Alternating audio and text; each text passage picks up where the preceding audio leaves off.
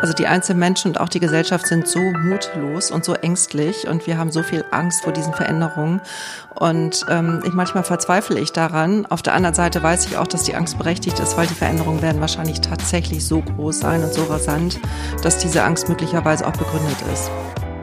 Moin, hallo und willkommen zurück zum Fearless Culture Podcast, in dem es um all das geht, worüber wir viel nachdenken, was uns nachts nicht schlafen lässt, worüber wir aber viel zu wenig sprechen, weil wir uns davor fürchten. Hier nicht. Hier sprechen wir über das, wovor wir uns alle fürchten und wovor wir Angst haben, damit wir uns genau davon befreien können. Ganz, ganz kurz, diese Stimme habe ich mir in meinem letzten Workshop zugezogen, wo ich zwölf Stunden lang 50 Leute versucht habe, in ein neues Wertesystem und in neue Ziele zu bringen oder sie dabei zu unterstützen. Das war vielleicht ein bisschen viel, aber ich glaube, ich werde diesen Podcast schaffen. In der nächsten Episode gibt es dann wieder mich mit der ganz normalen Stimme. Im Fearless Culture Podcast untersuchen wir, wie du eine Kultur erschaffst, in der mit Neugierde, Schaffensfreude, Kreativität, Spiel und Leichtigkeit Ziele erreicht und Leistung garantiert werden. Wir schauen uns furchtlos die Schattenseiten an, die genau dies verhindern und liefern praxisorientierte Lösungswege. Heute spreche ich mit Christiane Brandes-Fiesbeck über das Thema New Work und was New Work wirklich, wirklich bedeutet. Sie ist Kommunikationswissenschaftlerin und Journalistin, hat einen Background, wo sie in vielen Redaktionen war, geschrieben hat. Sie ist Chefredakteurin für eine Online-Redaktion gewesen, eine der ersten Online-Redaktionen. Sie hat eine eigene Consulting-Firma, Ahoy Consulting, und sie beschäftigt sich ganz viel mit den Themen Führung, New Work und Digital Leadership. Sie hat ein paar Bücher geschrieben, die findest du alle im, in den Show Notes verlinkt. Aber jetzt genug der Vorrede. Ich freue mich auf das Interview mit Christiane. Christiane, stell dich doch bitte unseren ZuhörerInnen einmal ganz kurz vor. Also als erstes möchte ich dir erstmal für die Einladung danken, Jan. Ich finde das total nett, von einem Menschen interviewt zu werden, der eine so wohlklingende Stimme hat. Ja. Also damit ist die Laune immer schon mal ganz anders. Ich komme vom Fernsehen und deshalb also gute Stimmen und auch gute äh, Videobeiträge, also alles, was gut gemacht ist und gut für Medien geeignet ist, begeistert mich immer schon mal im Vorfeld. Vielen Dank für die Blumen zum Einstieg. Ja, warum sitze ich hier? Ich vermute, es geht um das Thema New Work. Ich habe ja mit ähm, Susanne Thielicke zusammen ein Buch geschrieben, Fit für New Work. Und ähm, da haben wir versucht, dieses Thema etwas tiefer anzusehen. Also nicht nur Kickertische und Mate und ähm, Sneaker, sondern mhm. es gibt ja tatsächlich eine New Work-Bewegung mit einem ziemlich wichtigen Hintergrund, wie ich finde. Mhm. Und ansonsten bin ich, wie gesagt, von Haus aus Journalistin, war eine der ersten, die digitales Fernsehen ähm, gemacht, also auch entwickelt hat, auch die Abläufe mitentwickelt hat, die erste deutsche Online-Chefredakteurin. Das heißt, digital und Medien habe ich schon sehr früh immer zusammengedacht, war dann über viele Umwege im Thema ähm, Weiterbildung unterwegs, habe dann Leute trainiert, was heute natürlich für das New Work-Thema auch wichtig ist, dass man dieses lebenslange Lernen versteht und auch weiterdenkt über, sagen wir mal, Workshops und Trainings hinaus. Und jetzt habe ich das große Glück, dass ich eben diese beiden Interessen von mir, Kommunikation und Menschenorientierung, zusammenbringen kann in diesem New Work-Kontext. Sehr schön. Meine Einstiegsfrage ähm, geht immer in die Richtung Fearless Culture, also eine Kultur ohne Furcht, ohne Angst. Hast du da eine Idee, wie sowas aussieht? Hast du das eventuell sogar schon mal erlebt? Und wenn nicht, wie sieht dein Ideal davon aus? Ja, wir reden ja mal davon, dass Menschen emotional safety haben müssen oder überhaupt sich sicher fühlen müssen, um sich verändern zu können oder auch um äh, zu wachsen und zu gedeihen. Ähm, ich denke das im Grunde genommen auch, aber inzwischen habe ich zunehmend mehr die Idee, dass das eine Utopie ist, leider und dass es wohl so eine Fearless Culture nicht geben kann, sondern nur Fearless People, Menschen, die trotz der Unsicherheit, die wir in dem Leben immer haben, VUCA-Welt mhm. ist ein neuer Begriff dafür, aber wenn man sich mal mit Philosophie und Religion beschäftigt oder mit Geschichte, dann weiß man, dass Menschen irgendwie unfriedlich sind und sich gegenseitig das Leben schwer machen, ob sie wollen oder nicht. Und wer sich mit Coaching auskennt, systemischen Coaching, weiß auch, dass äh, Systemgesetze vom Menschen immer gebrochen werden, dadurch, dass er lebt. Das heißt, wir sind gar nicht in der Lage, so etwas sicheres zu erstellen, wie wir es gerne hätten. Mhm. Und auf der Basis, glaube ich, ist es wichtig, dass wir Menschen uns eine, eine eigene Sicherheit geben. Also dadurch, dass wir uns gut kennen und dadurch stärken können, dass wir auch zu unseren Schwächen stehen können, aber gleichzeitig auch wissen, was wir gut können. Und im zweiten Punkt, dass wir uns in der Gemeinschaft sicher fühlen, also dass wir uns in unserer Unterschiedlichkeit respektieren und äh, uns darüber freuen, dass andere Menschen etwas können, was man selber nicht so gut kann und dass man sich dann gut ergänzt. Das ist mein Thema ja, kollektive Intuition. Aber dann bin ich ja quasi in einer Fearless Culture, oder? Ähm, wenn ich, wenn ich mich, darauf einlasse, ja. Wenn ich mich gegenseitig respektiere und in meiner, ja. wie schön, das hast du so schön gesagt, in meiner Andersartigkeit anerkenne und auch er erkenne, dass darin Werte liegen, dann bin ich ja vielleicht noch nicht ganz beim Ideal, aber doch zumindest ja. habe einen Riesenschritt dahin Genau. Gemacht, und deshalb, also ich, ich bin ja, ich begleite ja Unternehmen und Menschen in der sogenannten Transformation, mhm. also in diesem äh, unveränderlichen Schritt zum Anderssein. Also Transformation deshalb, weil Change kann man rückgängig machen, Transformation nicht. Mhm. Ähm, und bei meiner Transformationsarbeit ähm, habe ich eben dieses, diese Beratungslogik, wie man mal so schön sagt, man muss ja auch ein bisschen Marketing-sprechmäßig unterwegs sein, entwickelt, wo es mir darum geht, dass ich sage, Leute, ihr tragt alle in unserer, in eurer Gruppe, in eurem Team, in eurer Organisation die, die Lösung in euch, intuitiv. Wisst ihr eigentlich, was zu euch passt und was nicht, wie die Zukunft aussehen kann? Und schmeißt doch jetzt mal eure Ideen und eure Möglichkeiten zusammen und denkt in die Zukunft. Und seid eben auch offen für die Technologie oder für all die Möglichkeiten, die die Zukunft äh, bietet. Und dann diese, diese Gemengelage zwischen Digitalisierung, äh, Menschen, die gemeinschaftlich denken und diese innere Sicherheit, dass es okay ist, dass Menschen anders sind, äh, ermöglichen eine kollektive Intuition, die die Zukunft gestaltet. Jetzt braucht es nur noch den Mut, auf diese Intuition zu hören, oder? So ist es. Und das ist das, wo wir alle im Moment immer noch ziemlich dran scheitern. Also die einzelnen Menschen und auch die Gesellschaft sind so mutlos und so ängstlich und wir haben so viel Angst vor diesen Veränderungen. Und ähm, ich manchmal verzweifle ich daran. Auf der anderen Seite weiß ich auch, dass die Angst berechtigt ist, weil die Veränderungen werden wahrscheinlich tatsächlich so groß sein und so rasant, dass diese Angst möglicherweise auch begründet ist. Jetzt sind wir, glaube ich, mitten im Thema. Ähm, das Thema ist Transformation, Digitalisierung, New Work. Du sprichst da sozusagen an den Mut, also viel, viel, mhm. was wir lesen können, was diskutiert wird, meiner Ansicht nach, ist so auf der Tool, Tipps und Tricks Basis. Kickertisch hast du gerade schon mhm. erwähnt. Obstkorb gern auch noch ähm, und ähm, einmal Sneaker für alle. Sneaker ne? für alle. Geschäftsführer äh, verschenken Sneaker an alle und die werden dann beim nächsten Firmen-Event getragen. Super. T-Shirts ja. statt Blusen. Und es kommt auch ähm, alle zwei Wochen Masseur. Auch das. Super das ist nicht New Work, wie du es begreifst, höre ich daraus, auch nicht das, was ich begreife. Magst du da mal tiefer einsteigen in das Thema die Furcht oder die Mutlosigkeit, die du gerade angesprochen hast? Ähm, wo genau machst du sie fest und was wären mhm. Ideen, da rauszukommen, also sich aus seiner kleinen Höhle, aus mhm. seiner kleinen Grube rauszutrauen? Also erstmal sind wir Menschen, glaube ich, so gestrickt, dass wir Neues nicht mögen. Erstmal, ja. erstmal ängstigt uns alles, was neu ist. Und wenn wir uns dem Neuen doch äh, äh nähern, dann ist das meistens, weil wir es müssen. Und für mich ist dann immer so ein gutes Beispiel die äh, Heldenreise, die ich natürlich als Fernsehschaffende kenne. Das ist so ein, so ein Modus, den jeder Filmmacher und jeder Storyteller kennt. Das ist eine Situation im Jetzt, die ich gut kenne und ob ich sie schön finde oder nicht, aber ich fühle mich mit ihr vertraut, ändert sich. Sei es, dass ich mich ändere oder sich etwas in meinem Umfeld ändert und dann kommt was Neues. Ich muss dahin. Das kann ein Umzug sein, das kann eine Trennung sein, das kann der Verlust eines Jobs sein, das kann eine Krankheit sein. Und dann auf einmal muss ich mich mit dieser neuen Situation abfinden und Methoden und Wege finden, äh, wie ich dieses Neue für mich so erobern kann, dass ich mich in dem Neuen genauso wohlfühle wie in dem Alten. Und diese Heldenreise ist für mich so etwas, ähm, ein Zugang zu, zu, zu einer Transformation, die ähm, wo dann dieses New Work eine Rolle spielt, wie es äh, die Menschen machen mit Kickertischen und, und T-Shirts. Das heißt, wenn ich jetzt die Arbeitswelt verändern muss zu dem, was sie im Moment ist, mhm. also eine, eine, eine gut getaktete Maschine, in der Menschen äh, Ressourcen sind, Manntage gerechnet werden, äh, man gut funktionieren muss, ähm, alles, was stört, ähm, zu Hause lassen sollte. Also viele Leute leben ja auch sehr schizophren. Ja. Ähm, also aus dieser Welt, die von Managern definiert ist, wo Prozesse Prozesse, Qualitätsmanagement unterworfen werden, wo es darum geht, möglichst schlank zu produzieren, kostengünstig.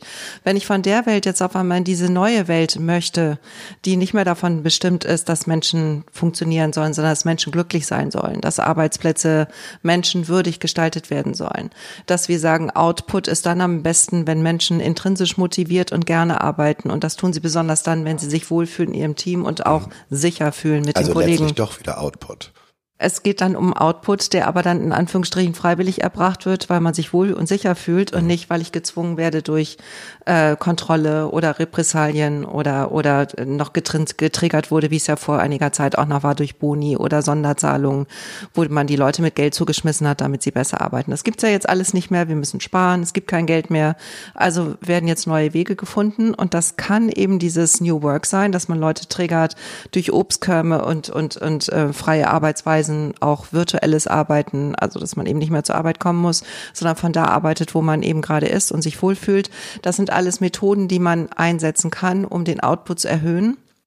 Alles richtig, aber zu New Work hat eben nicht nur dieses, die Menschen arbeiten gerne, damit sie mir als Unternehmer nutzen, sondern es gehört vor allen Dingen die Philosophie dazu, ähm, die ein ähm, jemand entwickelt hat, der in den 70er Jahren bei General Motors gearbeitet hat. Das war Friedhof Bergmann, der war damals in der Personalabteilung und zu der Zeit hat General Motors ähm, ganz normale Förderbänder eingeführt. Das heißt, Autos wurden auf einmal an Förderbänden erstellt und die vielen, vielen Arbeiter, die vorher mechanisch Autos zusammengebaut haben, wurden nicht mehr gebraucht.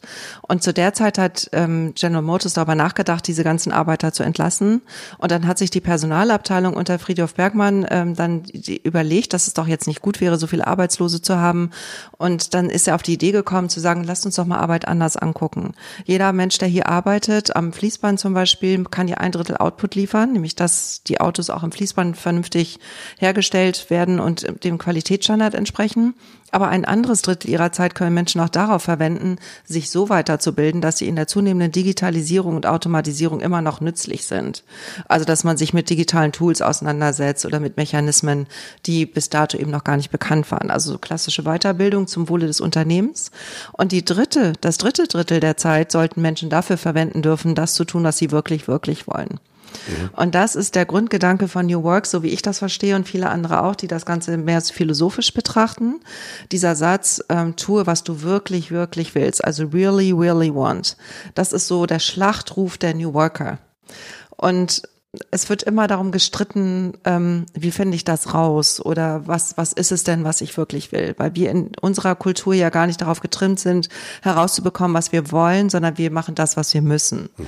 Ähm, und das ist jetzt die große Purpose-Diskussion. Wofür bin ich auf der Welt? Wofür arbeite ich? Was treibt mich an? Da befinden wir uns natürlich noch, also ich, ich finde, dass da draußen ist so ein bisschen die Busy World, ne, in der jeder extrem geschäftigt ist, mhm. egal ob er produktiv ist oder nicht, genau. aber viel arbeiten. Genau. Also ich finde, viel arbeiten, viel haben, ob ich es brauche oder nicht, genau. viel machen, ob es Spaß genau. macht oder nicht. Also das viel immer ist viel, immer viel wichtig. hilft viel. Genau, das, viel genau, hilft das ist der viel, genau. Und jetzt ist es natürlich, oder auch nicht natürlich, aber ich glaube, das ist relativ, du, du musst ja jetzt ganz viele Menschen Mhm. mitnehmen in eine neue Welt. Du musst denjenigen mitnehmen, der die Kohle gibt und sagen, Mhm. das ist trotzdem gut angelegtes Geld, auch wenn es nicht mehr viel, viel ist, Mhm. sondern wirklich, wirklich. Ähm, du musst natürlich die Leute auch mitnehmen, die die Arbeit trotzdem machen, die Mhm. nicht auf ein, oh, mein Purpose, ne? Und wenn ich, alleine wenn ich höre, wie viele äh, Führungskräfte stöhnen über die Generation Y, die dann sagt, nee, ich arbeite übrigens nur äh, am liebsten eine halbe Stelle, weil da ansonsten möchte ich an meinem kleinen eigenen dritte Welt Startup arbeiten, äh, das ich in meinem sozialen Jahr kennengelernt habe. Also die akzeptieren das alle mit einem sozusagen permanenten, nicht sichtbaren Kopfschütteln, ist mein Gefühl. So, wie kriegen wir die unterschiedlichen Ansatzpunkte zusammen und in diese neue, eigentlich schöne Welt? Genau, das ist diese große Diskussion, die wir in der Politik und in der Wirtschaft haben. Äh, wie viel Wachstum brauchen wir in der Wirtschaft? Ist es wichtig, nach wie vor wachstumsgetrieben zu sein? Muss jedes Unternehmen 25 Prozent mehr Geld erwirtschaften als im Vorjahr? Ähm, die Frage der Verzielung wird da also äh, entsprechend in Frage gestellt. Und gerade wo wir jetzt äh, wissen, durch Jeremy Rifkin ist es ja vorgerechnet worden, also äh, Grenzkosten Richtung Null, Wirtschaftswachstum weltweit ist ausgereizt. Wir haben schon immer gewachsen auf Kosten von anderer Länder, anderer Gegenden, anderer Menschen, denen es nicht so gut ging. Aber selbst das funktioniert jetzt nicht mehr. Das heißt, wir müssten theoretisch komplett Wirtschaft anders denken und zurückgehen zu den Mustern, die ja früher, bevor es die Industrialisierung gab, auch normal war, dass man so viel arbeitet, wie man muss, um leben zu können, dass die Natur einigermaßen geschützt blieb, dass Lebensräume erhalten blieben und dass man eben wieder versucht, so Ressourcen zu wahren, zu schützen. Da spielten ja dann auch Kultur, Religion, äh, Tradition eine ganz, ganz große Rolle. Und das haben wir heute alles vergessen. Mhm. Es geht ja nur um Wachstum, Wachstum, Wachstum, mehr, mehr, mehr. Und dieses Rad zurückzudrehen, müsste jetzt eigentlich an der Tagesordnung sein. Und das wissen ja viele Politiker, es wissen auch ganz viele Firmenlenker. Eigentlich weiß das jeder, aber es gibt eben so viele Menschen, die so ratlos sind, weil sie nicht wissen, wie das gehen soll und wie sie es hinbekommen sollen, weil sie müssen ihre Aktionäre nach wie vor befriedigen. Sie haben Reichtümer angehäuft, oft auf Kosten von Darlehen, die sie jetzt bedienen müssen.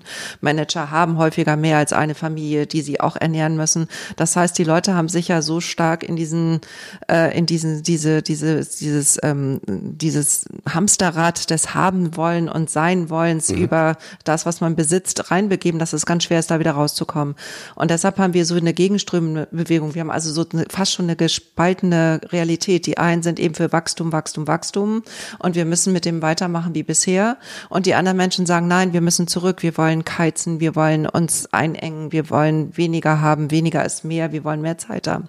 Und äh, weniger besitzen und die Leute räumen ihre Wohnung aus und bringen Klamotten äh, in dritte Weltläden und ähm, deshalb gehen auch diese ganzen Tönöf-Läden übrigens ein, weil keiner mehr Schnickschnack kaufen mag. Also es, wir haben wirklich so eine gespaltene Gesellschaft. Ja.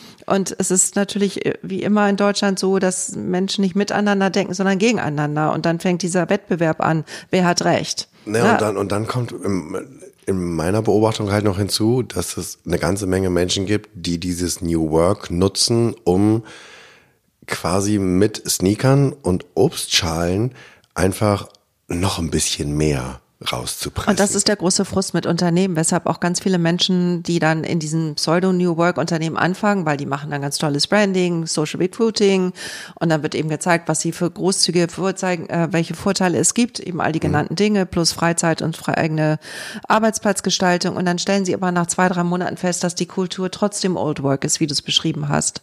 Und dann gehen die auch wieder. Das heißt, viele Menschen, gerade die Jüngeren, sind sehr radikal, die sagen, wir machen es nicht mehr mit, wir wollen es nicht mehr und ich kann mir vorstellen, vorstellen, dass über diesen Recruiting-Mangel und diese hohe Fluktuation von Fachkräften, die jünger sind, auch Unternehmen jetzt tatsächlich ernsthaft nachdenken. Also diese Idee, Social Recruiting-Kampagnen zu machen, um zu zeigen, wie toll man New Work lebt, war ja schon mal ein toller erster Schritt. Plus Menschen sind ja nicht dumm. Mhm. Sie merken ja, scheint es nicht gleich sein, also gehen sie wieder. Und ich bin noch in der Generation Vertrag. Wir haben was unterschrieben, dann haben wir unseren Vertrag auch erfüllt. Und dann ist man mindestens drei Jahre lang geblieben, weil sonst wäre es schlecht gewesen für den Lebenslauf.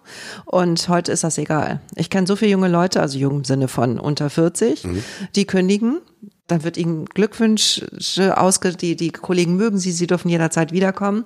Dann machen sie ein halbes Jahr ein Sabbatical oder irgendein Startup oder bereisen die Welt und gehen dann woanders hin. Aber dadurch, dass sie nicht direkt woanders hingehen, haben kriegen sie keinen Ärger und das ist fein. Das heißt, auch da werden jetzt Mechanismen rausgemacht. Okay, was, wenn wir mal auf der, auf der Ebene Unternehmen anfangen. Also ich bin jetzt ein Unternehmen, das gibt schon eine ganze Zeit und ich habe mich jetzt, ich habe jetzt diesen Podcast gehört und ich habe irgendwann New Work. Wie beginne ich das? Also wie beginne ich diesen Diskurs und habe natürlich auch eventuell eine Management-Ebene, die Häuser abzubezahlen mhm. haben, die irgendwelche mhm. schönen Urlaube haben, mhm. die alle ihren Old Work Status mhm. auch leben mhm. und die ich ja auch alle mitnehmen muss. Mhm. Aber vielleicht bin ich selbst überzeugt, ja, kann gut sein und ich merke auch, vielleicht habe ich, was ich, Kinder, die mir das antragen. Mhm. Ähm, wie, hast, hast du eine Idee, wie ich vorgehen kann? Was könnte ich tun?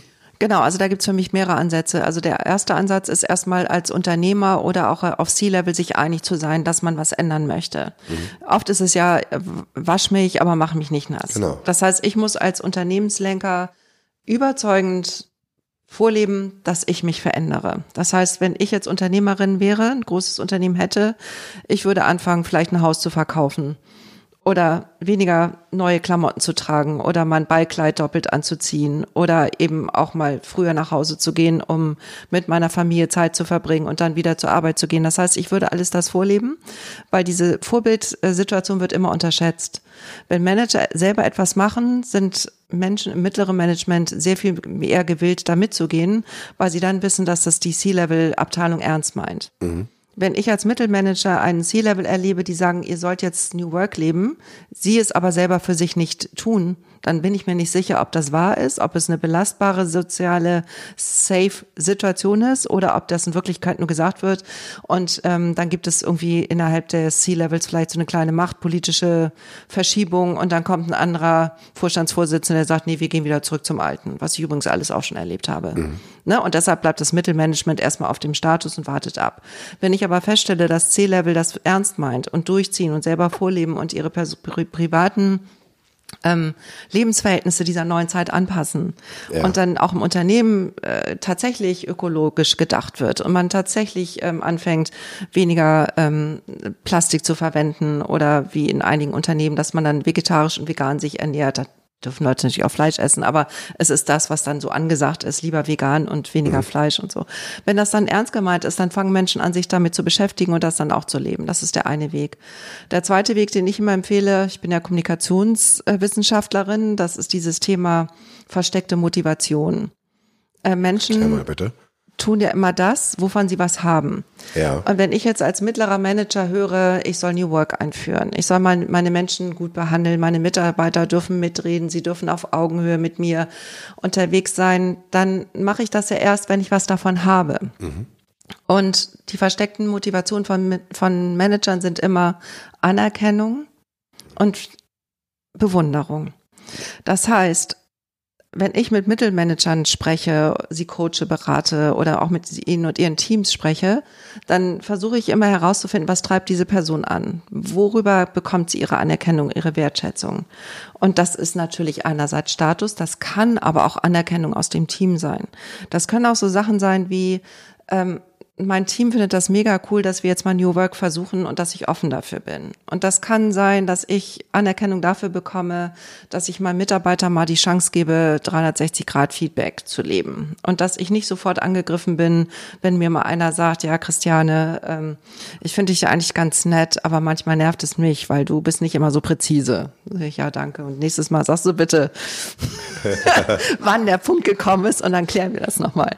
So, ich finde das, wenn ich da kurz ins Wort fallen habe, ich finde das einen super wichtigen Hinweis, weil du sagst gerade, und ich unterschreibe das hundertprozentig, dass gerade auch im Mittelmanagement die Motivation und solltest du jetzt gerade zuhören und du bist nicht im Management, du hast die Chance, deine Manager zu motivieren. Genau. Dein, also ich, und ich beobachte das ganz häufig in Coachings oder Feedbacks, dass die Leute, die nicht in Führung sind, da stehen und die ganze Zeit warten, dass ihnen jemand auf die Schulter klopft, aber nie auf die Idee kommt, dass sie selbst auch auf die genau. Schulter klopfen können und dass es dort Menschen gibt, die sich auch den Allerwertesten aufreißen und von ihnen nie was bekommen, weil alle genau. unten sozusagen, alle in der Workforce denken, nee, nee, ich muss keine Anerkennung geben, ich bin derjenige, der sie bekommt. Genau. Ja, und deswegen finde ich den Hinweis so super, dass wenn du möchtest, dass sich etwas verändert, du kannst selbst etwas tun, indem du nämlich sagst, was dir gefällt. Nicht nur immer sagen, was dir nicht gefällt, genau. sondern auch herausstellen und vielleicht sehr, sehr deutlich herausstellen, was du gut findest. Finde ich einen unglaublich wichtigen Und ich Punkt. kann meinem Manager auch sagen, was ich machen würde, wenn er dann erstmal das Vertrauen hat, dass ich nicht an seinem Stuhl säge und mhm. ihn in Wirklichkeit weghaben will. Das ist, muss natürlich schon gegeben sein. Also ich als Team muss schon davon ausgehen, dass das jetzt der Manager ist. Der soll da jetzt auch erstmal bleiben. Wir wollen nur, dass wir jetzt gemeinsam New Work entwickeln. Und die Arbeit, die ich mache, das ist dann eben einerseits, dass man die Manager davon überzeugt, ihr werdet dadurch Anerkennung haben. Ähm, ihr werdet natürlich auf C-Level Anerkennung bekommen, weil ihr seid vielleicht die ersten, die Pilotabteilung, die das jetzt tatsächlich umsetzt. Dann seid ihr ein toller Case. Ihr bekommt Sichtbarkeit über LinkedIn. Das ist ja so das mhm. neue Facebook und alle Leute schreiben ja jetzt Artikel auf LinkedIn und wollen da sichtbar sein. Und dann sorgt man vielleicht auch dafür, dass dann irgendjemand, der gut schreiben kann, diese Artikel, diese Cases veröffentlicht und Storytelling macht über, wie dieser ähm, was weiß ich, Bereichsleiter, Rechnungswesen, jetzt New Work lebt, wo man sich das gar nicht vorstellen kann. Ausgerechnet diese Zahlenknechte machen das als erstes. Ja. So, und das sind dann alles so die Motivationen, die funktionieren. Dann können die Manager auf Kongressen darüber reden, dann werden sie als Speaker eingeladen und dann kommt eben dieses, was ich da in diesem Buch Netzwerk schlägt Hierarchie immer versuchte zu beschreiben, dass man heute in der Hierarchie höher kommt, indem man gut vernetzt ist und sehr menschenorientiert ist, auch nach unten. Mhm. Und dass man dadurch die Anerkennung bekommt, also nicht durchs Treten und Kontrollieren und Schlechtmachen und Kleinmachen von Menschen, sondern dass ich sie anerkenne, sie groß mache, sie entwickle und man sich gegenseitig entwickelt und gemeinsam wächst. Ne, so wenn die Welle höher wird, dann sind wir alle weiter oben. So, das mhm. ist die Idee. Mhm. Was kann ich denn jetzt, wenn ich C-Level bin, für mein Mittelmanagement machen, um es zu motivieren? Also als erstes wäre erstmal sicher, also für mich, wenn ich C-Level wäre, ich würde meinen, meinen Managern erstmal garantieren, dass sie in dieser Transformationsphase zwei Jahre Jobsicherheit haben, egal ob jetzt was ah. schief geht oder auch nicht. Mhm. Weil die müssen natürlich, alle haben Angst, dass sie entlassen werden. Gerade auch die Älteren. Mhm. Das ist ja, macht man ja heute auch. Mhm. Heute werden ja oft unter vielen, vielen Vorwänden ältere Manager entlassen und alle haben Angst, dass sie was Falsches tun und dann entlassen werden. Das heißt, ich würde meinem Management erstmal sagen, zwei Jahre Transformation, ihr werdet nicht entlassen in der Zeit, es sei denn, ihr macht etwas juristisch, also jetzt nicht im Transformationsprozess, sondern ihr klaut ein Auto oder so. Mhm. Ähm, und dann würde ich die, die, die gesamte Belegschaft sagen, so wir machen Transformationsprozess, ihr dürft das abteilungsweise alle ein bisschen anders gestalten, weil ihr habt unterschiedliche Kulturen. Ähm, alles ist fein, solange ihr in, als Ergebnis liefert, dass ihr miteinander besser vert, äh, aufeinander vertraut, die Psychological Safety gegeben ist und dadurch das Output auf demselben Level bleibt. Ich erwarte noch nicht mal mehr, aber dasselbe. Und dass ihr euch untereinander vernetzt. Es fängt ja schon mal damit an, dass Abteilungen früher nicht miteinander reden durften. Der Abteilungsleiter hat dafür gesorgt, dass die Kollegen nicht aus der Nachbarabteilung gesprochen haben, weil man ja auch in Konkurrenz stand, Silo-Denken. Und wenn heute Mitarbeiter aus verschiedenen Abteilungen miteinander reden dürfen und nicht jeder dieselbe Excel-Tabelle für jede Abteilung nochmal selber erstellt, sondern dass man dann vielleicht was äh, entwickelt wurde, teilt mit Menschen aus anderen Abteilungen, dann ist man ja produktiver, man hat mehr Spaß zusammen und dann hat man auch mehr Zeit für das Neue oder für die Veränderungsprozesse. Und dann könnten ja theoretisch diese ganzen super tollen New Work digitalen Tools zum Einsatz zum kommen. Zum Beispiel. Genau, aber ich finde das, ich liebe unser Gespräch jetzt schon, weil ich Ne, also es ist Mittel zum Zweck. Dieser genau. Teil von New Work ist Mittel zum Zweck, um wirklich die Arbeitswelt genau. zu verändern. Genau. Großartig. Also das, das ist mein Ansatz. Und auch, dass man eben darauf vertraut, dass Leute im Homeoffice arbeiten. Und, und dann gibt es vielleicht welche, die das nicht so gut können. Dann muss ich vielleicht aber nachdenken, dass es dann so Homeoffice-Coaches gibt. Hat Microsoft früher mal eingestellt. Also die haben dann Menschen dabei geholfen, sich zu organisieren, dass sie eben nicht versumpfen im Schlafanzug. Okay. Und nur die Waschmaschine bedienen und nicht ans Telefon gehen. Super, super coole, ganz praktische Idee, ja, dass ich das natürlich auch lernen muss, wie ich aus dem Homeoffice arbeite. Oder überhaupt, dass ich natürlich immer erreichbar bin. Das ist ja auch so ein Missverständnis. Viele Leute sagen immer, ach, die macht Homeoffice und dann ist sie nicht erreichbar. Aber in Wirklichkeit soll ja Homeoffice heißen, ich sitze am Rechner, mein Smartphone ist neben mir, mhm. das Zoom ist äh, offen so ungefähr und ich bin jederzeit ansprechbar. Genau, und ich arbeite zu Hause. Also ich das ist aber das genau Missverständnis in vielen Teams für die ist Homeoffice, ich gehe jetzt mal schnell zum Arzt, dann gehe ich in den Keller, mache die Wäsche und dann rufe ich nochmal Oma an. Und hast du aus deiner Erfahrung heraus, ist das die gelebte Realität? Also ist das ganz häufig so, dass die Leute, die Homeoffice machen, den Rasen mähen oder die Wäsche waschen? Oder ist das nur das Vorurteil, weshalb Homeoffice nicht stattfindet? Also sagen wir mal, früher war das bestimmt so. Früher, als noch die alte Arbeitswelt war, war Homeoffice so, dass man auch ein bisschen sneaky Zeit hatte, um mal schnell aufs Amt zu gehen, weil mhm. das ja vorher nicht möglich war. Mhm. Ähm, kann sein, dass deshalb viele Menschen das auch nach wie vor denken. Meine Erfahrung ist, in diesen wirklich echten New Work Kontexten äh, sind die Leute always on, es sei denn, sie stellen sich, sie melden sich ab. Mhm. Also natürlich gehe ich dann auch mal zum Arzt. Dann sage ich ja meinem Team, hey, ich bin die nächste Stunde beim Zahnarzt, ähm, kommt ihr ohne mich klar? Mhm.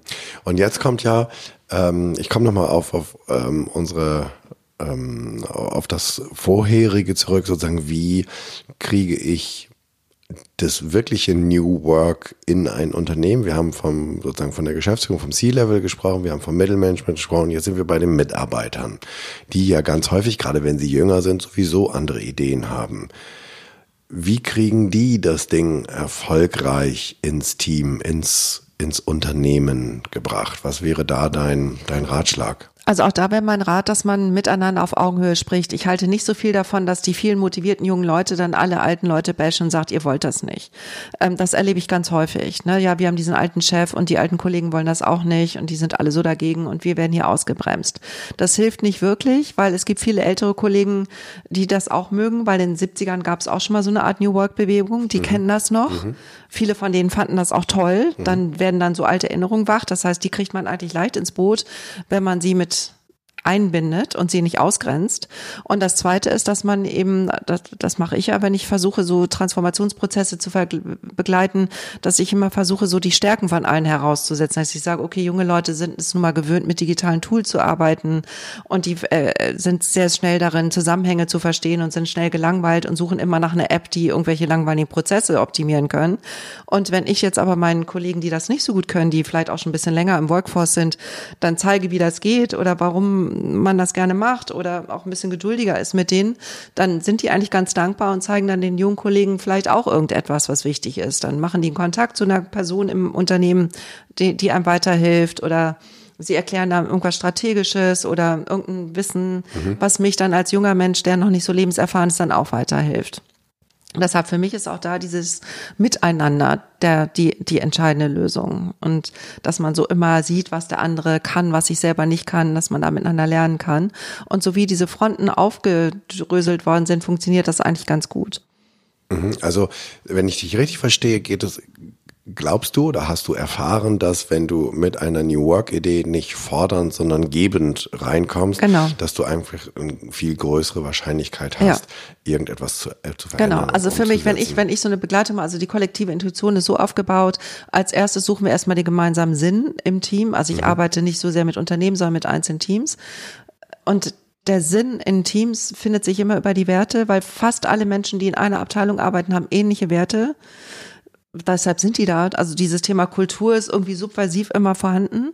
Und wenn die erstmal festgestellt haben, dass die miteinander ähnliche Werte haben, dann mögen die sich schon mal wieder ganz anders. Ne? Also zum Beispiel war ich kurz hier in einem Team, da hatten die das gemeinsame, ähm, den Purpose herausgearbeitet, dass sie alle gerne lernen, aber am liebsten zusammen. Okay. Es war eine Abteilung, wo man das nicht erwartet hätte sogar auch noch in so einem Verwaltungskontext, mhm. wo man das nochmal gar nicht erwartet mhm. hätte. Mhm. So auf dieser Basis, wir lernen alle gerne, aber am liebsten zusammen, haben die sich dann über diesen Sinn, diesen Purpose zusammengefunden und dann haben die sich über ihre Rollen innerhalb dieses Teams unterhalten, unabhängig von den Job Descriptions, auch sehr wichtig, dass ich erzähle, ich bin Christiane, ich kann das gut, ich mache das gut, damit verdiene ich eigentlich mal ganz gut Geld und da hat die Gesellschaft was von und in dieser Gemengelage möchte ich in diesem Team jetzt gerne das machen, findet ihr das in Ordnung? Und dann hat jeder so seine Rolle. Und wenn wir die Rollen definiert haben, definieren wir die Art der Zusammenarbeit. Also dazu gehört für mich auch Kommunikationswege. Wann telefonieren wir? Wann nutzen wir Instant Messengers, Slack oder solche Geschichten? WhatsApp gerne auch, wenn das dann irgendwie meistens machen sie es, mhm. ob sie es dürfen oder nicht. Und äh, wann werden E-Mails geschrieben und wann gehe ich ins Nachbarbüro? Und wenn man diese ganzen Zusammenarbeitskriterien zusammengefunden hat, dann sind die Leute eigentlich schon in der Lage, miteinander zu arbeiten. Und die Prozesse werden dann eben agil so Schritt für Schritt entwickelt. Und da brauche ich kein Scrum Master und da brauche ich keinen Product Owner. Agil bedeutet dann einfach nur, dass ich in dieser Gemengelage mit den Menschen, mit den Prinzipien auch sehr schnell mich übereinkomme, wie wir jetzt in Zukunft Themen lösen werden. Mhm. Also sprich arbeiten. Mhm. Also ich habe vor kurzem, ich weiß gar nicht, ob ich einen Podcast gehört habe oder ob ich das irgendwo gelesen habe, als jemand sagte, naja, ich komme so ein bisschen aus der Kommunikationswelt, genauso wie, ne, wie wir beide auch. Und der dann sagte, naja, also ganz ehrlich, Agilität, das haben die ITler sozusagen aus der ganzen Kommunikations- und Werbebranche geklaut. Wir waren schon immer agil. Wir haben eine Idee gehabt, die haben wir in einem Konzept vorgeschlagen, ganz kurz. Dann hat jemand gesagt, ja, nein. Und dann sind wir einen Schritt weiter gegangen und wenn es verworfen wurde, sind wir wieder zurückgegangen. Das ist alles, was Agilität heute sozusagen, heute wird da so ein großes Buhu draus gemacht. Aber es gibt Branchen, die sind schon immer sehr, sehr agil unterwegs gewesen großartig. Ich habe aber, ich habe hier, mach mir gerade hier so eine, so eine, so eine, so eine Hand, weil ich mir was merken wollte. Ähm, du sagst, du arbeitest ganz viel auch in Teams, nicht in Unternehmen. Und ich finde es immer eine spannende Frage, kann ich Kultur, also kann ich einen kulturellen Rahmen auch von unten nach oben schaffen? Oder kann ich den nur von oben nach unten schaffen? Und wenn du sagst, du arbeitest, und ich habe gerade eine ganz große Hoffnung, wenn du sagst, du arbeitest in Teams, dann wächst in mir die Hoffnung, dass du eigentlich sagst, du kannst Kultur, also es gibt Kulturen, es gibt Subkulturen und du kannst auch, wenn das ganze Unternehmen noch lange nicht so weit ist, trotzdem an kleinen Stellen anfangen, Kulturen zu verändern, richtig? Ja, vor allem, wenn es viele Teams sind. Wenn die dann in der Mehrheit sind, dann ändern die die Kultur. Das ist ja Grassroot im Unternehmen. Ja, das ne? ist wie. Also natürlich kriegt man das hin. Wenn, wenn alle Leute äh, gehen oder wenn die Fluktuation zu hoch ist oder wenn viel zu viele Leute in der Immigration sind und die Manager nicht mehr erfolgreich sind, dann muss sich was ändern. Ne? Also die Realitäten zwingen sie. Deshalb, man kann viel mutiger sein, solange man es mit anderen gemeinschaftlich tut. Und der Schlüssel für mich ist hier wieder diese Idee des Kollektivs. Der, der Begriff ist gerade ein bisschen schwierig, aber das großartig. gemeinsam, ne? das, das, die Community, das zusammen. Und ich glaube, in unserer Zeit ähm, es sind auch alle froh und erleichtert über die Idee, dass man wieder Gemeinschaft lebt und Gemeinschaft eine Rolle spielt. Und dass nicht nur der persönliche einzelne Erfolg auf Kosten anderer eine Rolle spielt in Unternehmen. Ich glaube, das ist auch eine große Sehnsucht danach. Die wahrscheinlich von der jungen Generation nach oben getragen wird. Ja, das gibt's in allen Ebenen. Also ältere Menschen sind ja auch froh, wenn sie was mit anderen zusammen machen können. Also diese Vereinzelung, diese, diese, diese Ellenbogengesellschaft ist ja nicht der Wunsch von Menschen, weil sie es toll finden, sondern es ist die Erfahrung, dass ich persönlich besser vorankomme, wenn ich andere rechts und links zur Seite kicke. Hat ja aber auch eine ganze Zeit lang extrem gut funktioniert. Er funktioniert oder? ja immer noch sehr gut. Das darf man jetzt nicht, ne? Also Menschen, die sich ewig beschweren und immer sich groß machen, sind ja immer noch in unserem Umfeld relativ erfolgreich. Aber Gott sei Dank wird's weniger weil wir das nicht mehr wollen, weil wir so sagen, wir sind jetzt im New Work Kontext, wir wollen die Gesellschaft verändern, wir wollen die Natur schützen, das Klima soll sich nicht weiter verändern und wir Menschen wollen in einer lebenswerten Umwelt sein. Und dazu gehört natürlich auch, dass ich mich so verhalte, mein Ego so gestalte, dass es im Eco, also im Ökosystem keinen Schaden anrichtet. Und jetzt sind wir sozusagen äh, ich, äh, vom, vom Schritt sozusagen aus dem Unternehmen in der, in der Gesellschaft ähm, wir können Unternehmen ja nicht ohne Gesellschaft betrachten und Gesellschaft wahrscheinlich auch nicht ohne Unternehmen. Was heißt das denn jetzt, wenn ich wirklich Arbeit neu denken will? Also was ich wirklich, wirklich will. Ähm, was heißt das für die Gesellschaft? Was, was, was passiert? Was, was muss hier passieren? Und vielleicht auch, was wird passieren, ob wir es wollen oder ob sie es wollen oder ob es viele wollen oder nicht? Hast du dafür eine Vision oder einen Albtraum? Was geht? Ich meine, in Hamburg, wir, wir sind hier irgendwie kurz vor den, vor den Hamburg-Wahlen. Bundestagswahlen sind auch nicht mehr unendlich lange weg. In den letzten Jahren ist irgend, irgend, irgendwie gefühlt nirgendwo wirklich was passiert. Ist mein ganz subjektiver Eindruck. Ja. Ähm, wie geht's weiter? Also ich habe in der letzten Zeit auch häufiger auf politischen Panels gesessen und dann kommen dann die politischen Akteure und sagen, ja, ihr müsst uns Forderungen übergeben, wir brauchen Manifeste, ihr müsst Menschen auf die Straße bringen, ihr müsst größere Petitionen einreichen oder große Social-Media-Kampagnen machen. Das heißt, die Politik wird immer von der Masse bewegt. Das Thema ist jetzt aber, dass die Masse im Moment sich versteckt, weil wir haben ja zwei große Lager. Wir haben einmal das immer stärker werdende rechte Lager und dann haben wir eben dieses demokratische Europa orientierte Lager, was aber eher gefühlt in der Mitte ist und wo die Leute sich auch nicht immer so gerne so outen und so stark ähm, äußern. Mhm. Wenn wir im Moment so viel lernen über Alt-Right und wie bestimmte Trusts strategisch ähm, wissenschaftliche Ansätze nutzen und journalistische Sprache, um Fehlinvestiz äh, Fehlinformationen als Pseudowissenschaft, um Pseudowahrheiten in die Welt bringen, also Glaubenssätze, die eher, sagen wir mal, rückwärtsgewandt sind. Wenn man diese ganzen Mechanismen einmal durchschaut hat, dann kann man auch verstehen, dass Menschen im Moment Angst haben. Ähm, es ist bekannt, dass Facebook zum Beispiel ähm, politische Statements unterstützen, die etwas radikaler sind, weil da einfach die Budgets für größer sind, für die Reichweite und weil die Emotionalität so groß ist, dass Facebook daran wieder Geld verdient. Das heißt, die Algorithmen, die spielen diese provokanten, vielleicht nicht immer so demokratischen Meinungen besser nach oben. Und ich beobachte das in meinem Freundes Freundeskreis, dass viele Leute auf Facebook gar nicht mehr ihre politischen Gesinnungen posten, weil sie einfach Angst haben, dass sie mit ihrer liberalen, europaorientierten, grünen Meinung vielleicht ein Problem bei Facebook bekommen, weil man das nämlich weiß, dass sie dann anders denken als diese große Masse, die scheinbar so groß ist, aber vor allen Dingen laut ist. Das heißt, was das Problem, was wir haben, ist in dieser politischen Gemengelage aktuell, dass die Menschen, die eigentlich das Richtige wollen, sich aber nicht trauen, was zu sagen. Mhm. Ja, und, und, die Menschen, die sehr laut sind, vertreten Positionen, die vielleicht gar nicht so gut für die Zukunft sind. Die sind eher rückwärtsgewandt. Das heißt, wir brauchen viel mehr Menschen wie Greta, mutige Menschen, die sich nach vorne treten, die Menschen inspirieren können, in die Zukunft zu gehen und die Zukunft zu gestalten.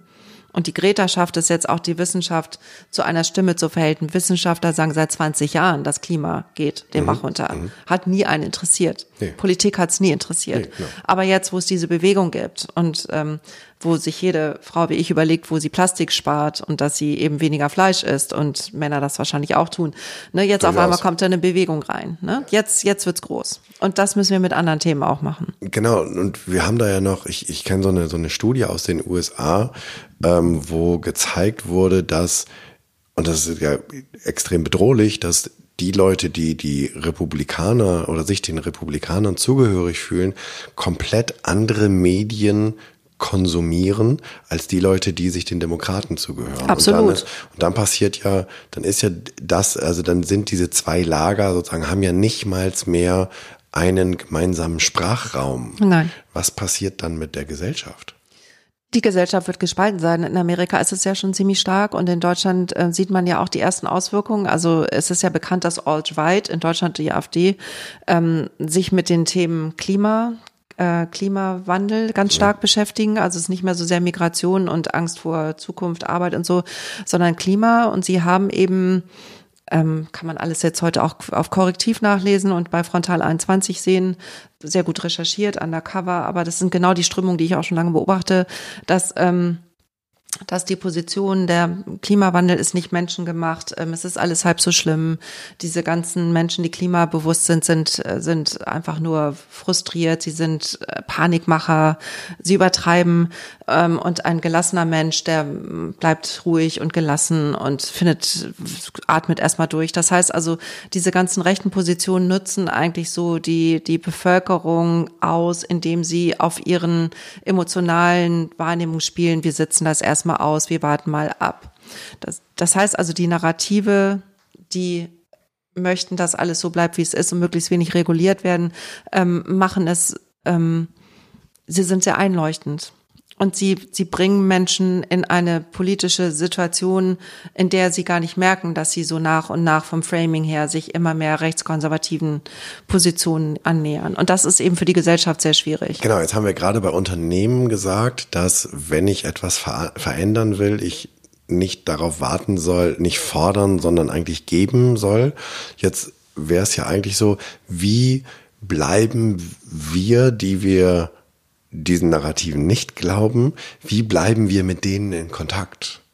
Also weil das, ne, wir, wir können ja sagen, naja, komm, wenn die den Quatsch glauben, ist ja deren Problem. Was dabei rauskommt ist, wir haben zwei Lager. Wenn wir sagen, nee, es ist uns nicht egal, dass die das glauben und ähm, ich kann mir, ich kann mich schon in die ich kann die Beweggründe durchaus verstehen, wenn ich in bestimmten Regionen Deutschlands wohnen würde ähm, und mich vielleicht von der Politik seit Jahren abgehängt fühle, von der kompletten Gesellschaft, warum ich dann irgendwann denke, ey, wisst ihr was, ihr habt jetzt lange genug eine Chance gehabt, jetzt mache ich mein Kreuz woanders. Ich mag nicht mehr. So. Und das, ich glaube, das ist ja, das ist ja das, was in den letzten Jahren passiert ist. Und die Menschen sind ja quasi allein gelassen worden. Ja, das sind Sachen, um, um die haben wir uns nicht gekümmert. Und jetzt glaube ich, ist es ja, oder ist, ich formuliere es mal als Frage, ist es nicht wichtig, dass wir versuchen, gerade hier auch im Kontakt zu bleiben, die Kommunikation aufrecht dass wir nicht auch die Gebenden sind? Also für mich ist es gar nicht so sehr ein Thema der Kommunikation, weil wenn, wenn du erstmal im gewissen Glaubenssatz ähm, bist, kommst du da nicht raus. Also Menschen, die etwas glauben, glauben das. Das Einzige, was aus meiner Sicht hilft, sind Fakten und ähm, da bin ich wieder bei demselben. Also in die Menschen, die ich kenne, die jetzt AfD wählen, sind zwei Typen. Die einen sind enttäuscht, weil sie ähm, einem Unternehmen die Treue halten, was sie dann aber trotzdem entlässt, oder die in Lohn runterspiralen sind. Also mhm. zum Beispiel Menschen, die in der Flugindustrie ähm, arbeiten. Ne? Also mhm. zum Beispiel jetzt äh, bei all den Airlines, die nicht Lufthansa heißen, die früher sehr gutes Geld verdient haben und heute so gerade im Mindestniveau, ähm, im Mindestlohnniveau rumkratzen und wenn sie älter als 50 sind, Angst haben, ihren Job zu verlieren. Mhm. Das gibt es ja in ganz, ganz vielen Industrien, dass immer mehr Menschen ausgelagert werden in Subunternehmen und die wiederum schlechtere Konditionen ja. anbieten. Das sind potenzielle AfD-Wähler und genauso sind es eben auch die Menschen, die in Regionen leben, wo man sich nicht um sie gekümmert hat, weil die Politik gesagt hat, wenn Leute nichts sagen, werden sie schon zufrieden sein. Und ich als Politiker erwarte, dass die Leute laut schreien, Petitionen ergreifen.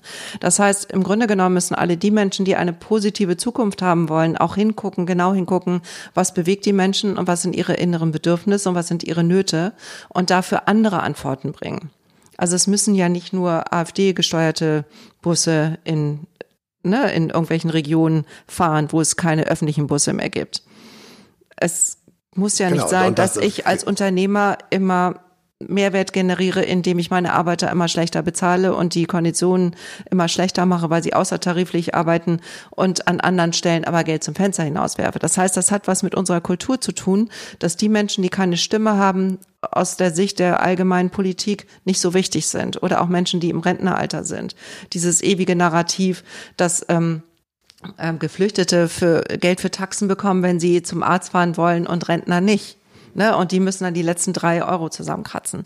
So, das sind ja Geschichten, die werden erzählt und die sind weit verbreitet und die sind natürlich auch ein Ärgernis und sie haben was mit dem Gerechtigkeitsgefühl zu tun und mit dem Stolz. Ich arbeite 40 Jahre, zahle in die Rentenkasse ein und kriege nichts raus und die anderen kommen neu hierher und kriegen alles. So, das heißt, es liegt auch an der Steuerung und ähm, Unternehmen, finde ich, haben da auch eine Verantwortung zu gucken, wie sie ihr Lohngefüge gestalten, wer auf welche Kosten Gewinne erzielt und ähm, Unternehmen, die sehr stark darauf achten, dass die ähm, dass, dass die dass, Unterne dass das Lohngefälle nicht so groß ist, dass also der, der Inhaber nicht ein so viel, viel Mehrfaches verdient als der unterste Angestellte mhm. oder Freelancer.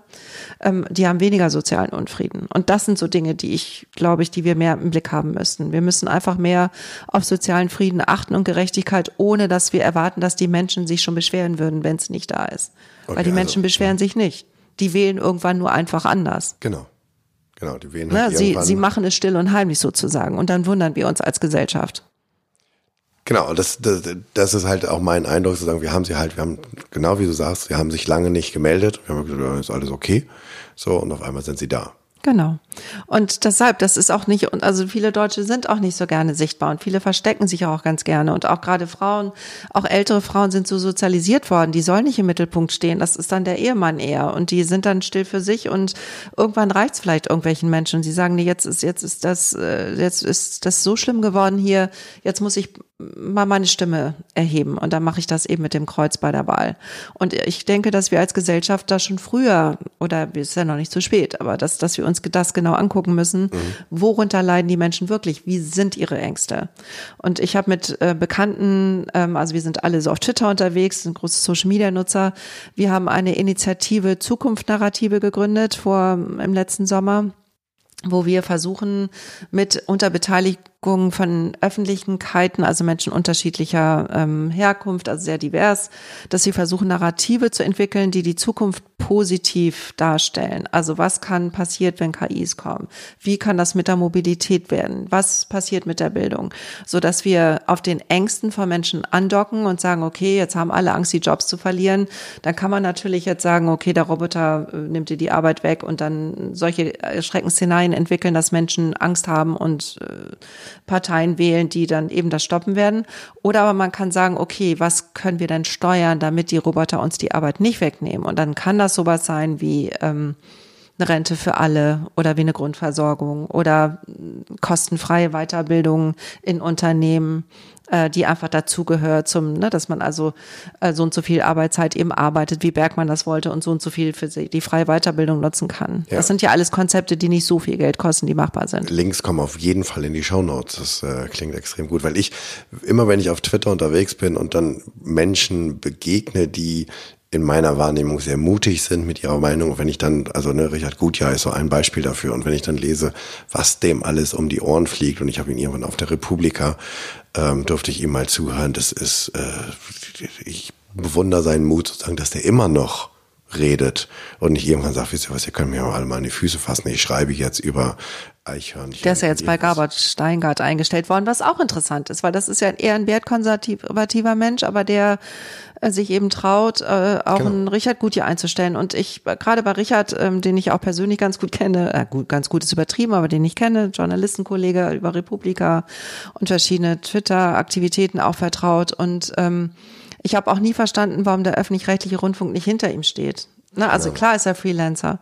Ich habe, als ich noch jung war, fürs ZDF auch äh, investigativ gearbeitet und da hieß es auch immer, ähm, du, was du da gerade recherchierst, ist illegal und du weißt, dass wir das ZDF nicht hinter dir stehen, weil du bist Freie. Also das ist das Selbstverständnis, dass man eben nur hinter Mitarbeitern stehen muss juristisch und hinter Freien nicht. Aber das sind Schwierigkeiten unserer Gesellschaft. Genau, und da haben wir, da kommen wir zu dem Thema Mut, Mutlosigkeit mhm. und Verantwortung. Genau. Und da wäre es natürlich schön, wenn Unternehmen, und jetzt sind wir bei Medienunternehmen, einfach sagen würden, es ist mir ganz egal sozusagen, was das juristisch jetzt bedeutet. Es ist an der Zeit, hier ein Zeichen zu setzen.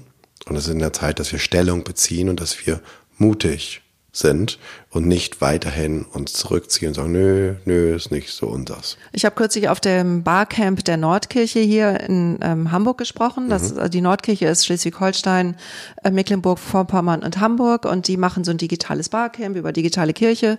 Und dann hat war so eine meiner Forderungen, dass wir ähm, die Mutigen schützen müssen als mhm. Unternehmen oder auch in der Gesellschaft. Und da waren alle ganz begeistert. Ich glaube, das ist wirklich eine, ein wahrer Satz.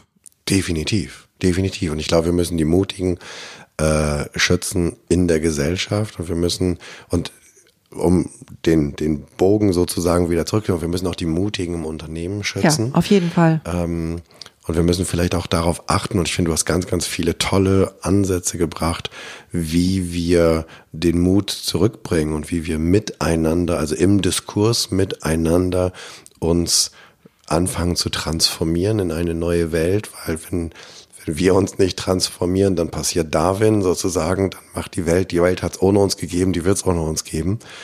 Ähm, und es wird deutlich weniger Spaß machen. Und es geht ja nicht nur darum, man muss ja, nicht, glaube ich, nicht nur dieses Armageddon zeichnen nach dem Motto, dann sind alle Menschen auf einmal weg, aber es gibt mittlerweile ja auch andere Weltregionen, die eventuell dann irgendwann viel, viel schneller sind als wir. Und dann ist halt von wegen erst die, die alte erste Welt ist wirklich dann die alte erste Welt, weil wir dann nicht mehr den Ton angeben, weil es dann halt neue Regionen gibt, die smarter waren, die schneller waren, die mehr sind und die dann einfach mal den Ton angeben, wo es lang geht. Oder? Genau so ist es. Okay. Ähm, ich glaube, das ist, ich, ich könnte Stunden weitermachen, aber wir wollen die Zuhörerinnen und Zuhörer ja auch mit dem Format nicht komplett überfordern. Deswegen würde ich, wenn ich jetzt nicht irgendwas vergessen habe zu fragen, wo du sagst, da müssen wir unbedingt nochmal draufkommen, ähm, würde ich dich gerne meine Abschlussfragen fragen. Das erste ist, wo finden unsere Zuhörerinnen dich? Also wo, wie komme ich mit dir in Kontakt? Was Twitter hast du gerade schon gesagt? Ja, Twitter Christiane Ahoy. Mhm. ja, Facebook Christiane Brandes-Fisbeck, äh, natürlich über LinkedIn und Xing. Ich habe eine Webseite, ahoy-consulting.de heißt sie leider immer noch, obwohl ich ja eine GmbH gegründet habe, aber die heißt Ahoy Innovationen GmbH und die Webseite kommt vielleicht in den nächsten Wochen endlich mal online. Ich arbeite okay. zu viel. ja, also über so, soziale Medien. Okay, die Links findest du alle unten im, in den Shownotes. Und ähm, die nächste Frage ist, wenn ich eine Bühne hätte und ich hätte 100 oder ich würde 100 Leute einladen. A, worüber würdest du gerne sprechen, wenn ich dich einladen würde zum Sprechen? Und B, wer sollten diese 100 Leute sein? Wow, das ist eine super Frage. Ähm, also im Moment hätte ich eigentlich am liebsten eine, eine Bühne von Menschen ganz unterschiedlicher Herkunft aus Deutschland, allerdings schon gerne, die alle Mut zur Veränderung haben und die vielleicht aus Unternehmen sind, aus der Politik, vielleicht aus irgendeinem anderen sozialen Kontext, Medizin, ganz egal. Und dass man so Gemeinschaft überlegt, wie man so eine Phalanx des, der positiven Zukunftsgestaltung finden kann, miteinander, so ganz unkompliziert. Das würde mich begeistern. Und da, da könnte das Motto durchaus sein, schützt die Mutigen oder unterstützt die Mutigen. Sehr schön. Abgesehen von deinen Büchern, die wir natürlich auch alle verlinken ähm, in den Shownotes, welches, oder vielleicht ist es auch, welches, welches Buch würdest du empfehlen? Natürlich im Zusammenhang von dem, was wir gerade besprochen haben, im Zusammenhang einer furchtlosen Kultur oder von New Work? Oh, es gibt so viele Bücher, die, ähm, die dafür in Frage kämen. Und ich möchte jetzt so ungern, weil ich auch so viele Autoren kenne, jetzt manche nennen und manche nicht. Du darfst, ähm, auch, du darfst auch zwei, drei nennen. Ja, als, als Basis ist nach wie vor wie Eventing Organizations ein wichtiges Buch, wobei da gibt's auch ein Arbeitsbuch, was nicht so schwer zu erlesen ist wie das Originalbuch. Mhm. Es gibt auch auf äh, YouTube übrigens ein ganz tolles Video dazu. Dann würde ich auf jeden Fall jedem, der ihn nicht kennt, Simon Sinek empfehlen, finde mhm. dein Warum, mhm. aber auch auf YouTube diesen wunderbaren TED Talk, wo er gesagt hat, ihr habt diese Kinder Gen Z erzogen jetzt kümmert euch um sie, weil da sind ganz, ganz viele von diesen Fragen da, wie wird, müssen wir die Zukunft gestalten, damit wir miteinander zurechtkommen und nicht gegeneinander angehen. Ähm, ich finde Sascha Lobo Realitätsschock nicht verkehrt, ähm, zumindest auch nochmal, um eine andere Perspektive auf diese, dieses ganze Thema zu bekommen. Und jetzt müsste ich eigentlich auch noch eine weibliche Autorin nennen. Das wäre gut. Also abgesehen von, von dir selbst sozusagen, ja. da hättest du eine im Petto, aber fällt dir. Ja, es ist, ähm, also welche Frau macht so, okay, dann sagen wir mal, ähm, Svenja Hofert schreibt gute Bücher über Mindshift, wie man seine eigene okay. Wahrnehmung von Dingen verändern kann. Okay, alles in den Shownotes. Ganz zum Abschluss, wenn du unseren Hörerinnen eine kleine Aufgabe, eine kleine Challenge aufgeben könntest, wie sie vielleicht mit New Work oder mit Mood anfangen für die nächste Woche, einfach so mal zum Ausprobieren, zum Anschmecken. Was, welche Aufgabe würdest du ihnen mitgeben? Ähm, das wäre tatsächlich so dieses Acht auf deine Intuition. Wenn du ein Gefühl hast, du bist mit etwas nicht einverstanden, nicke nicht immer gleich und sag, okay, kein Problem, sondern überleg nochmal, wo ist der Widerstand äh, gegen das, was von dir erwartet wird oder was du machen sollst und ob es nicht vielleicht doch eine Weg, eine Art und Weise gibt, dass man zu dem steht, was man für einen Impuls hat. Also dass man sich mal traut zu sagen, ja, ich sehe das anders, aber jetzt nicht so hardcore dismäßig mhm. oder bashmäßig, sondern so, ich habe da noch eine andere Idee. Also dass man sich mal wieder traut, was zu sagen oder oder wahrzunehmen oder mit anderen Menschen sich über Themen austauschen, gemeinsam versucht, Veränderungen nach vorne zu bringen. Ähm, ich beobachte gerade so bei den jüngeren Generationen ganz stark dieses alles gut, aber dann sind sie weg. Das heißt also diese Konfliktfähigkeit, die es in meiner Generation vielleicht zu viel gibt, ähm, wieder ein bisschen zu leben. Ich glaube, das wäre ganz gut. Ja, ich glaube, also su super, äh, super kleine Challenge finde ich großartig, weil ich persönlich ja glaube, ich bin jetzt nicht der Konfliktfreund. Und trotzdem merke ich, umso älter ich werde, dass sozusagen in dem Konflikt steckt ja so viel Gutes oder in dem in, in, in der Kritik steckt so viel Gutes. Also Reibung bringt immer die Wahrheit zum Tage. Das das ist schon entscheidend. Ja Verbindung zwischen ja, Menschen. Also wenn genau. wir uns nicht wirklich darüber unterhalten, was in uns schwingt, dann werden wir uns nie nahe kommen. Und mir geht's aber darum, dass man dann auch selber dazulernt. Also mir geht's mhm. jetzt nicht um Standpunkte-Bashing und gegeneinander, mhm. sondern mir geht schon darum, äh, Jan hat einen guten Punkt, ja, nämlich Christiane dann in, äh, in Consideration hätte ich fast gesagt und dann sage ich was und dann sagst du, ach, ist ja auch interessant und dann entwickelt entwickeln wir uns beide weiter. Genau. Das ist das, was ich interessant finde. Und das funktioniert halt nicht, wenn ich die ganze Zeit immer nur ja. mit, mit, mit meinem kleinsten Nenner nach vorne komme. Genau. Dann kommt halt von beiden Seiten genau. immer nur so eine, so eine Minimallösung raus. Genau. Was für ein schöner Abschluss eines Interviews. Tausend Dank, ähm, dass du dir die Zeit genommen hast für dieses Interview. Es war ganz, ganz toll. Ich glaube, wir haben alle extrem viel gelernt. Vielen Dank, Christiane. Danke für die Einladung nochmal. Tschüss. Tschüss.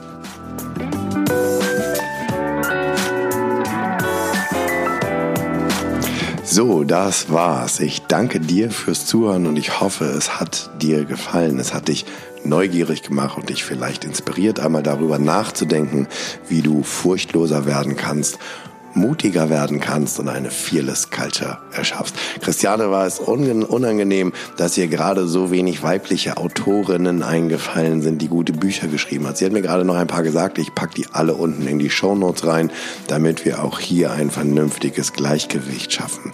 Ich freue mich über dein Feedback und Ideen, was ich noch machen könnte, was ich besser machen könnte, denn für mich ist dieser Podcast ein wirkliches Herzensthema und dein Feedback bedeutet mir sehr viel.